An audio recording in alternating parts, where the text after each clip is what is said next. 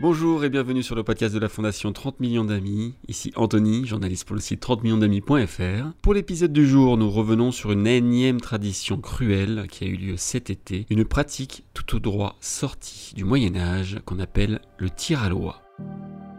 Le principe, tuer une oie, la suspendre tête en bas au milieu d'une rue pour que des cavaliers la frappent à coups de bâton et lui séparent la tête du corps.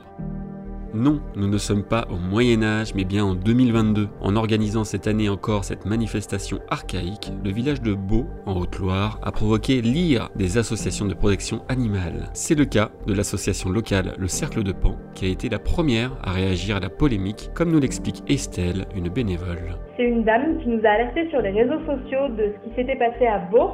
Et donc nous, on s'est très vite emparé du sujet. Fallait qu'on fasse quelque chose. On ne pouvait pas rester les bras croisés. Il y avait très peu d'informations à ce sujet euh, à ce moment-là. Ça nous a fait atterrir sur la page Facebook du comité d'animation de Beau, qui eux avaient publié euh, des photos du tir à loi, comme si c'était pas du tout barbare. C'est un agissement qu'on peut pas laisser passer. Donc euh, faut prévenir les gens que de telles traditions soi-disant existent Face au tollé, notamment sur les réseaux sociaux, le comité d'animation de Beau a retiré les photographies et a tenu à se défendre. Je cite cette tradition se perpétue depuis de nombreuses années dans notre commune comme dans d'autres en France. Nous tenons à rappeler que l'oie est tué avant la manifestation, de plus l'oie est cuisinée et mangée par les classards.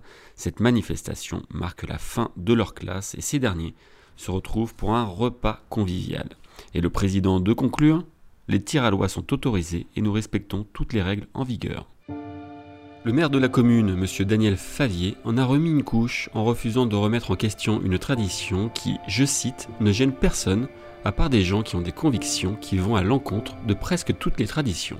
D'autres communes de Haute-Loire ont organisé ces manifestations comme Grazac ou Harol, et il semblerait que l'an prochain n'échappe pas à de nouveaux tirs à loi. Qui me fait peur, c'est que l'an prochain, cette animation soit de nouveau au programme des festivités de Beau, parce que vu la manière dont est écrit le message du président et vu les réponses du maire dans les différents médias, on voit bien que ce sont des personnes qui n'ont pas envie d'avoir un, regard critique sur euh, ce qu'ils font. Et pire que ça, ils vont estimer que ce ne sont pas des extrémistes euh, véganes, animalistes ou que sais-je, qui vont leur dire quoi faire. Au moins, on aura essayé et si l'an prochain ça venait à être mis euh, au programme, et eh ben on sera là encore. Heureusement, sous la pression d'une opinion publique de plus en plus sensible au respect des animaux, il y a fort à parier que toutes ces atteintes à la dignité animale ne se trouvent en réalité qu'en sursis et pourraient à terme faire enfin partie du passé. Si vous souhaitez en savoir plus sur l'actualité autour de la protection animale, rendez-vous sur notre site 30 millions d'amis.fr. Vous pouvez également nous retrouver sur nos réseaux sociaux Instagram, TikTok, Facebook, Twitter et YouTube. C'était Anthony. Je vous souhaite à toutes et à tous une très belle journée.